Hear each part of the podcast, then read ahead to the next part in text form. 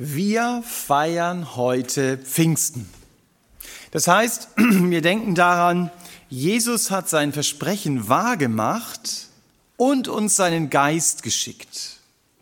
Seit Pfingsten wohnt Gott, der Heilige Geist, in allen Menschen, die mit Jesus unterwegs sind. Damit werden wir als Menschen nicht zu Gott.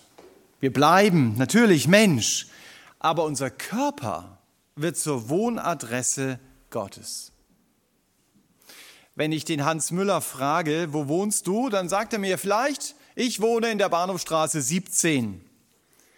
Wenn ich Gott frage, wo wohnst du, dann wohnt Gott natürlich im Himmel, aber Gott sagt mir auch, meine ständige Wohnadresse ist der Körper von Daniel, dem Julius und der Greta. Denn diese Menschen sind Christ geworden. Wenn du Christ bist, dann musst du dich immer wieder mal auch daran erinnern lassen, weißt du nicht, Paulus damals den Korinthern schon geschrieben, weil sie es vergessen hatten, weißt du nicht, dass du Gottes Tempel, also sein Wohnsitz bist und dass der Geist Gottes nicht irgendwo, sondern in dir, da wo du sitzt auf deinem Stuhl, da wohnt er. Das kannst du nachlesen in 1. Korinther 3, Vers 16 und in Johannes 14, Vers 23. Fast wörtlich. Also das feiern wir also heute. Gott, der Geist, wohnt in meinem Leben. Und gleichzeitig, das haben wir gehört, ist das die letzte Veranstaltung des Jugendwochenendes, das unter dem Titel steht Religion oder Evangelium. Ihr habt also als junge Leute in den letzten drei Tagen besser verstanden, wie man in einigen Religionen denkt. Und heute soll es eben ums Evangelium gehen, also um das Kontrastprogramm zu den Religionen. Und ich soll jetzt in einer Predigt Pfingsten auf der einen Seite und das Jugendwochenende auf der anderen Seite irgendwie zusammenbringen.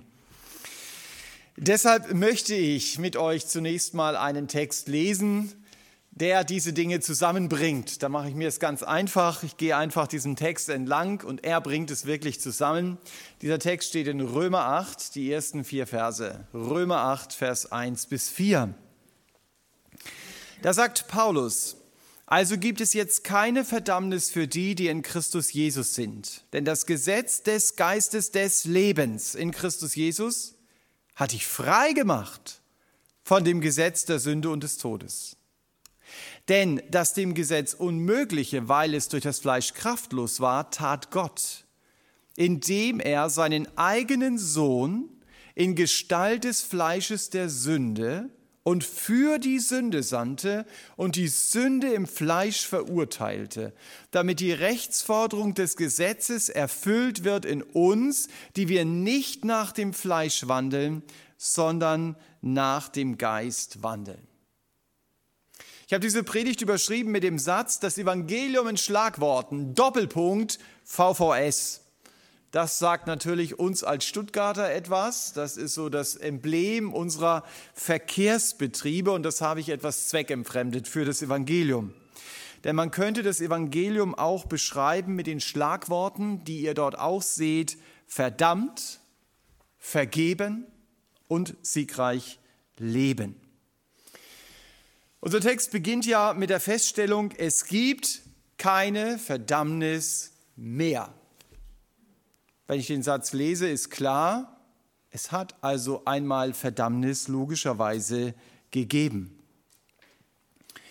Auf diesem Wissen bauen die Religionen auf. Ich weiß, ich werde einmal verdammt werden von Gott, wenn ich vor ihm stehe. Natürlich, wir in Westeuropa, wenn wir Verdammnis hören, wenn wir Hölle hören, äh, dann ist das ziemlich weit weg von uns. Da können wir nur müde lächeln. Und der normale Zeitgenosse wird bei dem Begriff Hölle denken an Mittelalter, Märchen, Angstmache oder sonst irgendetwas. Aber ich wage mal zu behaupten, dass die meisten Menschen auf dieser Erde, und die leben halt nicht nur in Europa, dass die meisten Menschen auf dieser Erde die höllische Verdammnis ernst nehmen. Denn deshalb gibt es Religionen. Es muss ja einen Sinn haben, weil ich Verdammnis ernst nehme. Vielen Menschen ist bewusst, dass wenn ich vor Gott stehe, Gott jede Menge Sünde in meinem Leben finden wird. Einmal natürlich die Sünde, dass ich ohne Gott leben will, dass ich mich selber zum Mittelpunkt meines Lebens gemacht habe. Das ist so die Grundeinstellungssünde. Aber aus dieser Grundeinstellungssünde kommen natürlich auch Tatsünden, wie zum Beispiel Zorn, Neid, Egoismus, Lüge oder irgendwelche anderen Dinge. Und wenn diese Dinge Teil meines Lebens waren, dann werde ich für immer von Gott getrennt sein. Das ist vielen Menschen mehr oder weniger klar.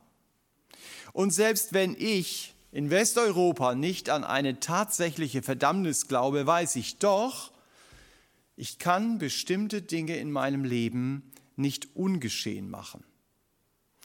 Manche Situationen haben sich in meinem Gedächtnis als Schuld festgebrannt. Und die Schuld werde ich nicht einfach los. Da hilft auch Verdrängen nicht weiter, weil die Erinnerung daran immer wieder hochkommt. Und deswegen strengen wir uns als Menschen auch in den Religionen an, möglichst viel Gutes zu tun, weil ich damit nämlich die schlechten Dinge in meinem Leben auf irgendeine Art und Weise ausgleichen möchte und im Grunde genommen möchte ich nur mein schlechtes Gewissen irgendwie zur Seite schieben. Als Moslem lebe ich da nach den fünf Säulen, das habt ihr gehört. Als Buddhist versuche ich durch Meditation Böses hinter mir zu lassen. Und als Katholik setze ich mich vielleicht karikativ ein.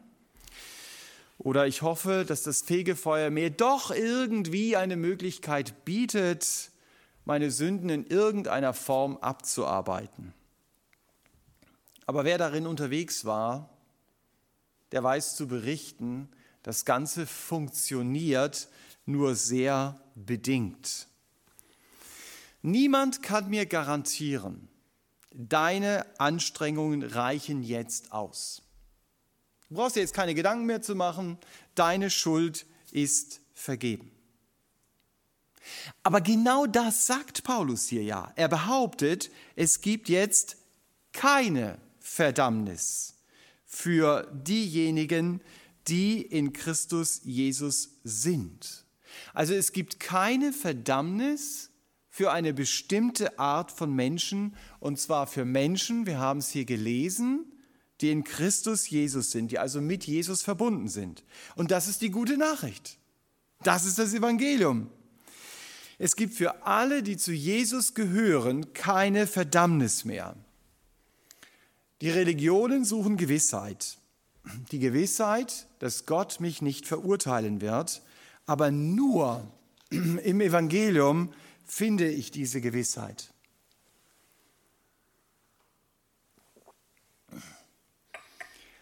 Auch deshalb, weil hinter dem Evangelium ein lebendiger Gott steht, den es wirklich gibt. Hinter den Religionen stehen eingebildete Götter, die es gar nicht gibt. Religionen, das sind Gedanken von uns Menschen über Gott. Und wenn wir genau hinschauen, dann ist der Wunsch, der hinter Religionen auch steht, dass Gott mich beschützt, dass er mein Problemlöser ist oder auch mein Lebensverbesserer. Aber wenn ich hier Römer 8 lese, begreife ich, darum geht es gar nicht in erster Linie. Es geht beim Evangelium darum, keine Verdammnis mehr. Wenn ich zu Christus Jesus gehöre, das schreibt Paulus hier sehr bewusst. Man hat ihm in Jesus alle möglichen Titel angehängt. Jesus, der Religionsstifter, der soziale Revolutionär, der Weisheitslehrer des Guten. Im Islam ist Jesus sogar ein Prophet. Das Judentum und der Islam haben mit Jesus als Mensch kein so großes Problem. Aber sie haben ein Problem mit Jesus Christus. Den Anspruch, der Christus, also der von Gott gesandte Retter zu sein, den können sie nicht stehen lassen. Aber nur, wenn der Herr Jesus für mich zum Christus geworden ist, also zum Retter, so sagt es dieser Vers sehr deutlich, gibt es für mich keine Verdammnis mehr. Nur Jesus kann mir das zweite Schlagwort zusprechen, vergeben. Nur er kann sagen, deine Schuld ist dir vergeben. Wie ist es möglich? Paulus redet hier von der Tatsache der Vergebung, ohne das Wort zu benutzen. Das gibt es in der Bibel manchmal. Also ich komme auch manchmal mit der Konkordanz nicht weiter, weil Sachverhalte beschrieben werden, wo wenn du die liest, sagst du eindeutig, aber das Wort steht gar nicht drin. Aber Paulus redet hier von der Vergebung und er zeigt, es gibt im Grunde genommen zwei Gesetze. Auf der einen Seite das Gesetz der Sünde, des Todes und auf der anderen Seite gibt es das Gesetz des Geistes. Gegen Gesetze kannst du nicht kämpfen. Sie sind immer stärker. Du kannst zum Beispiel in die Luft springen aber auch du kommst irgendwann wieder runter. Weil es nämlich das Gesetz der Schwerkraft gibt.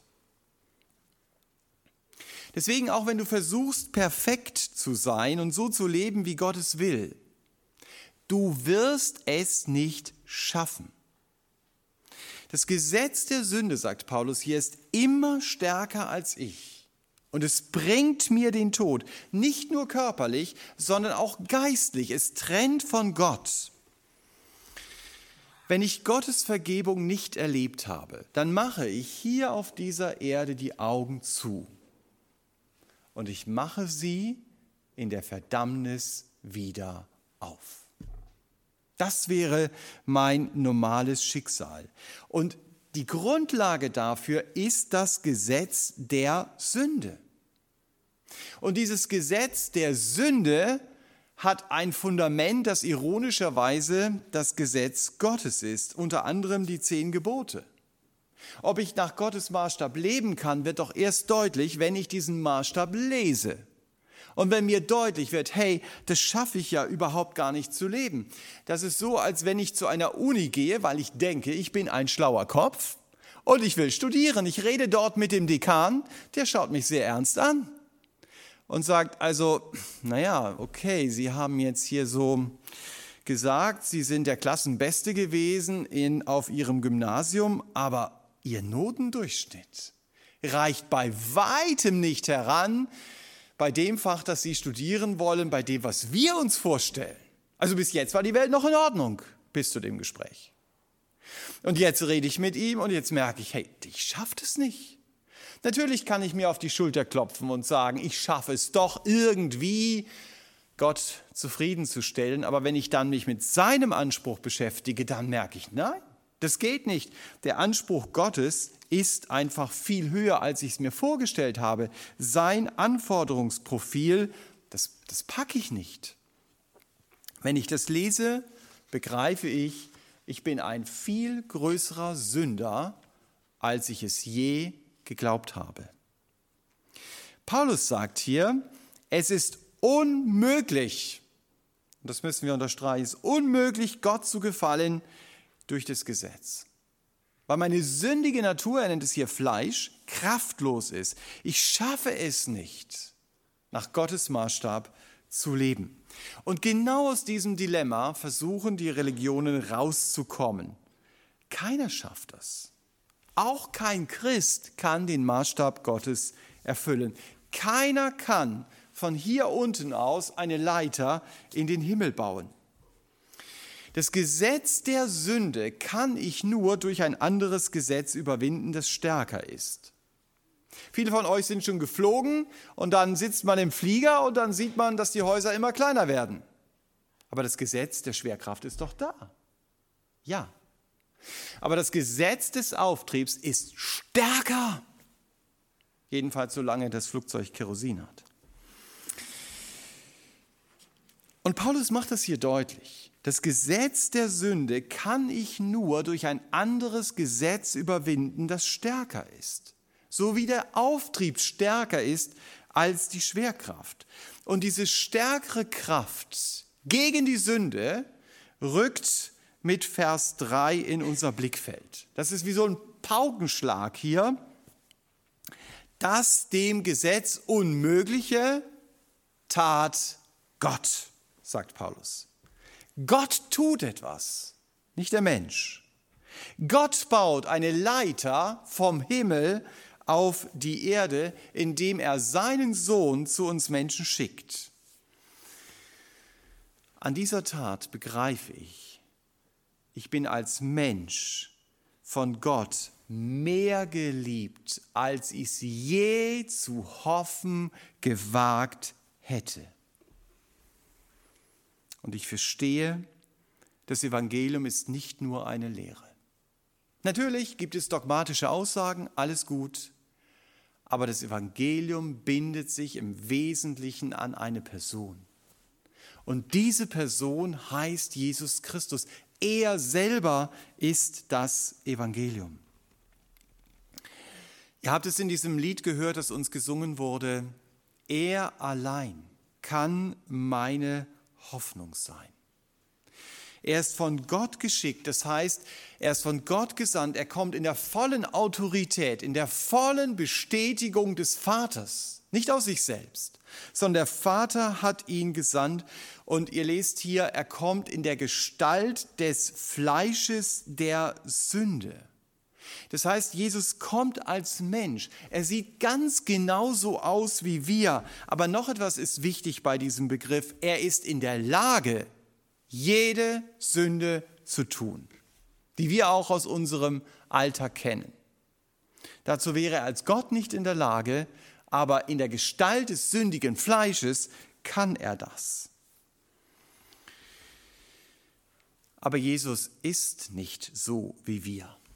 Die Bibel sagt es deutlich, er kommt für die Sünde. Das war seine Mission. Die Folgen der Sünde also die Verdammnis durch die Vergebung, die er gibt, zu brechen. Und Paulus sagt, wie das geschehen ist. Er sagt, er hat die Rechtsforderung des Gesetzes in uns erfüllt. Und aus anderen Bibelstellen wissen wir, was Paulus damit gemeint hat. Ihr habt es im Juvo immer wieder gelesen, Römer 4. Da wird auch deutlich, Gott erfüllt die Rechtsforderung eben nicht meine Werke sind es, sondern der Glaube an Jesus Christus ist es, der mich gerecht macht. Das ist der Schlüssel, um in Gottes Schuldakte keinen Eintrag mehr zu haben, wenn ich vor Gott stehe. Auch der Herr Jesus war in der Lage, jede Sünde zu tun, aber er hat keine Sünde getan. Das ist der Punkt. Nicht einmal seine Feinde konnten ihm eine Sünde nachweisen. Er stellt ihnen einmal direkt die Frage. Und er sagt, bitteschön, jetzt sagt mir doch, welche Sünde entdeckt ihr in meinem Leben? Und ich kann mir vorstellen, die haben sich sehr intensiv beraten. Die haben ihre Notizbücher rausgeholt. Die waren aber leer. Da stand nichts drin und dass Jesus wirklich sündlos war, dass er die Rechtsforderung des Gesetzes durch sein Leben erfüllt hat, also dass alles perfekt war, das wurde in dem Moment sichtbar, als der Jesus von den Toten auferstanden ist. Der Tod konnte ihn nicht festhalten. Wenn ihr auf einer Flugreise unterwegs seid und dann eincheckt, dann müsst ihr ja durch diesen Metalldetektor durch und wenn ihr Metall an eurem Körper habt, dann wird er blinken, ja, und dann werden sie euch rausziehen. Aber als der Jesus vom Tod zurückkam ins Leben, da gab es kein Sündenmetall in seinem Leben, das irgendjemandem die Berechtigung gegeben hätte, ihn zurückhalten zu können. Er ist auferstanden. Das macht deutlich, sein Leben war wirklich sündlos. Das ist die zentrale Botschaft des Evangeliums. Gott war in Christus und er versöhnte die Welt mit ihm selbst und er errechnete mir meine Übertretungen nicht zu. So sagt Paulus das in 2. Korinther 5. Das sind nur andere Worte für die, die er hier in Römer 8 gebraucht, wenn es heißt, die Rechtsforderung des Gesetzes wird in mir erfüllt. Und je länger ich darüber nachdenke, desto weniger kann ich es erklären. Als ich kurzgläubig war, konnte ich das wahrscheinlich perfekt erklären in meinen Augen. Ich kann es nicht erklären, warum ist es so, aber ich darf Gott glauben. Ich darf ihm glauben, dass er sagt, wenn du meinem Sohn vertraust, dann ist es tatsächlich so, dass Gott dir deine Sünde nicht mehr zurechnet, dass du mit Gott versöhnt bist.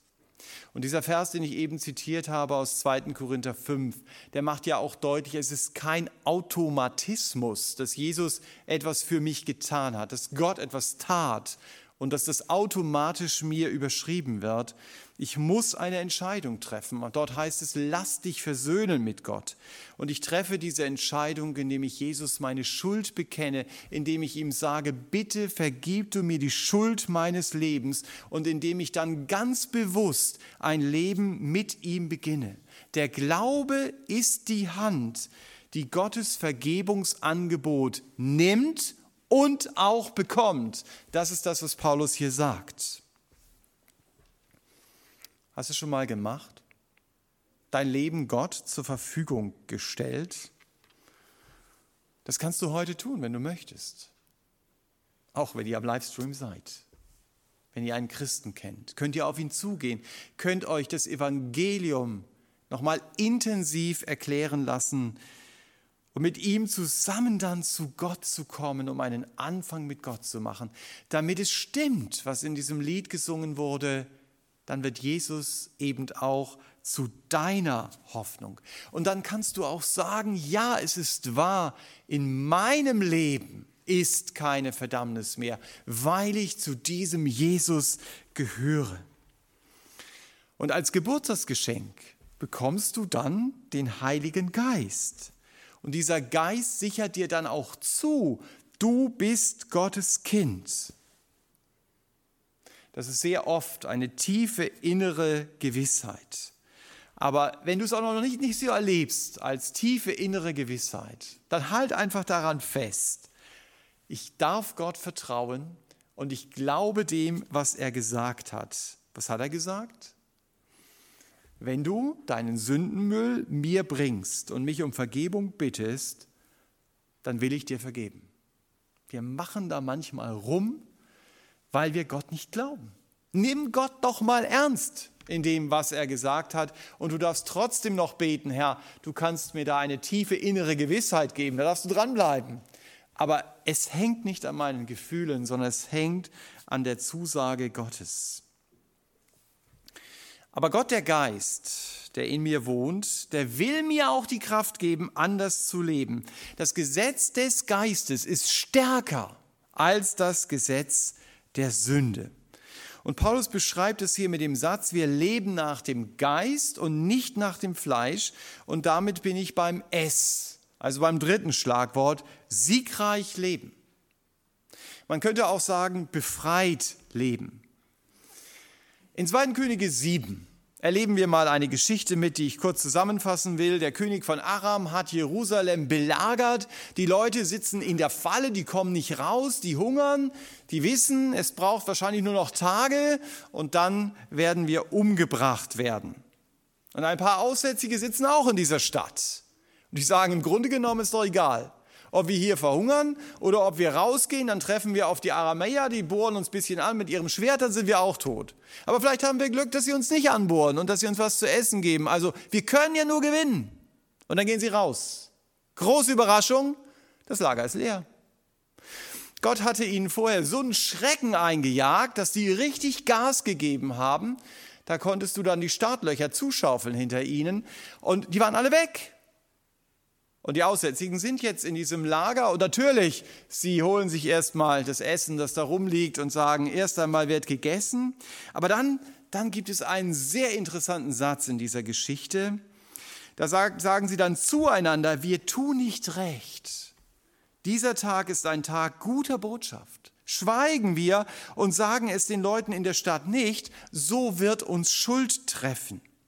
Und wenn du das übersetzt, der Tag guter Botschaft, dann müsstest du es im Deutschen so ausdrücken, ist es der Tag des Evangeliums. Und ich finde, das beschreibt sehr gut, was das Evangelium ist, nämlich Menschen, die gefangen sind, die den Tod vor Augen haben, ihnen zu sagen, Leute, die Gefangenschaft ist vorbei, die Gefahr ist weg.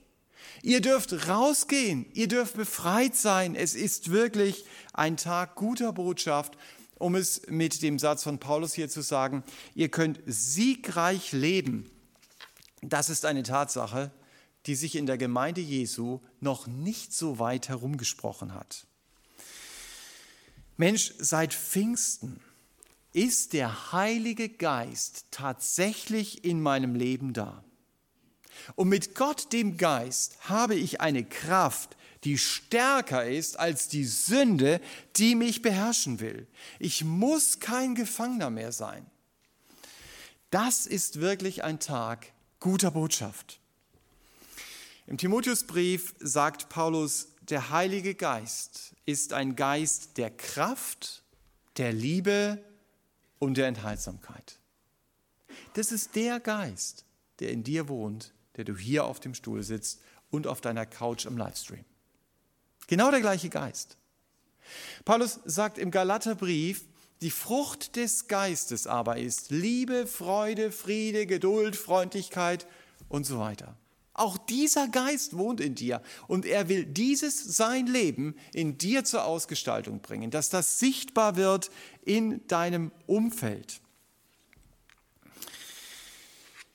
Das heißt, durch den Heiligen Geist habe ich die Möglichkeit, ein Leben zu führen, wie es Gott gefällt. Ein Leben für Gott bekomme ich nicht hin, wenn ich es nur selber versuche und mich anstrenge und irgendwie versuche es hinzubekommen. Ein Leben, über das Gott sich freut, bekomme ich nur hin, wenn ich Gott meine leeren Hände entgegenstrecke und indem ich sage, Vater, ich pack das nicht. So zu leben, wie du es in deinem Wort sagst. Aber danke dafür, dass du mir die Kraft gibst, ein Leben zu führen, über das du dich freuen kannst. Wisst ihr, wenn ich das schaffen würde, ein Leben zu führen aus eigener Kraft, über das Gott sich freuen kann, dann bräuchte ich Jesus ja nicht. Ich bräuchte Jesus nur zu meinem Heil, aber nicht zu meiner Heiligung. Und dabei sagt die Bibel sogar, 1. Korinther 1.30, dass Jesus Christus mir unter anderem zur Heiligung gemacht ist. Also er ist das ganze Evangelium auch im Blick auf mein Leben. Und deswegen ist das Evangelium nicht nur ABC des Glaubens nach dem Motto, naja, das ist so ein bisschen der Anfang, sondern es ist A bis Z. Es umfasst mein ganzes Leben. Es geht nicht nur darum, Gott rettet mich von meiner Verdammnis, sondern es geht auch darum, Jesus ist die Hoffnung für mein Versagen. Ich darf siegreich leben. Und ich glaube, das ist unser Problem. Wir wollen Heiligung selber schaffen. Die Voraussetzung für das Evangelium, Gottes Kraft zu erleben, ist die, die Paulus einmal in Römer 7 so formuliert, in meinem Fleisch, in mir wohnt nichts Gutes. Das heißt, du findest nichts in mir, was Gott als gut bewerten würde. Vielleicht hast du einen Nachbarn, der sagt, doch, doch, mein Nachbar, der Christa, der in diese Gemeinde geht, der macht viel Gutes. Und das mag auch so aussehen, aber ich weiß ja nicht, wie deine, meine Motivation aussieht, dass Gott sagt, nee, nee, also das fällt bei mir durch, auch wenn das äußerlich vielleicht relativ gut aussieht. Gott will von mir, dass ich sage, ich kann den Anton nicht lieben. Also wenn der schon um die Ecke kommt, dann wird es richtig schwierig. Oder ich bin neidisch auf die Frieda. Da werde ich ganz grün, das ist gar keine politische Richtung. Aber danke, Herr, dass ich dabei nicht stehen bleiben muss. Ich kann auf sie zugehen. Ich kann ihnen Gutes tun, auch wenn ich mich nicht danach fühle, weil du es gesagt hast, weil ich nicht nach dem Fleisch leben muss, sondern weil ich nach dem Geist leben darf.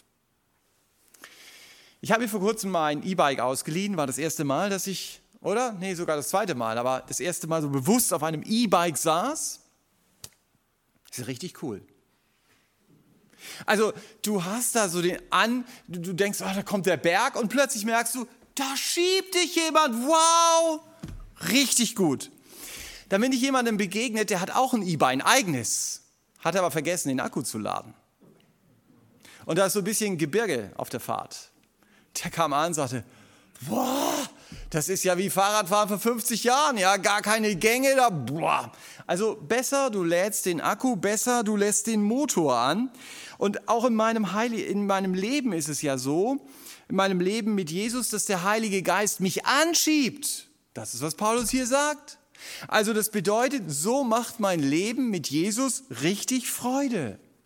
Aber wenn ich meinen Geistmotor ausschalte oder wie in den Religionen versuche selber zu treten, dann ist das massiv anstrengend. Würden wir es doch kapieren, bei Gott muss ich keine Trampelleistung bringen, sondern ich darf mit dem Anschub des Heiligen Geistes in mir rechnen. In den Religionen denke ich immer noch, ja, ich bin's und ich kann's. Aber das Evangelium bringt mich dazu, mir einzugestehen, ich kann es nicht. Ich bin ein Habe nichts und ich bin ein Kann nichts. Aber du, Gott, kannst es und das reicht. Wenn du über dein E-Bike redest, wenn du eins hast, dann redest du doch nicht begeistert davon, gegen wie viel Widerstand du es schaffst, immer noch vorwärts zu kommen, oder? So nach dem Motto, du, heute hatte ich 10 Newtonmeter mehr Widerstand als gestern und ich stand auf dem E-Bike und ah, das ging nur ganz langsam, aber du, ich hab's geschafft, ich bin nicht runtergekippt, super.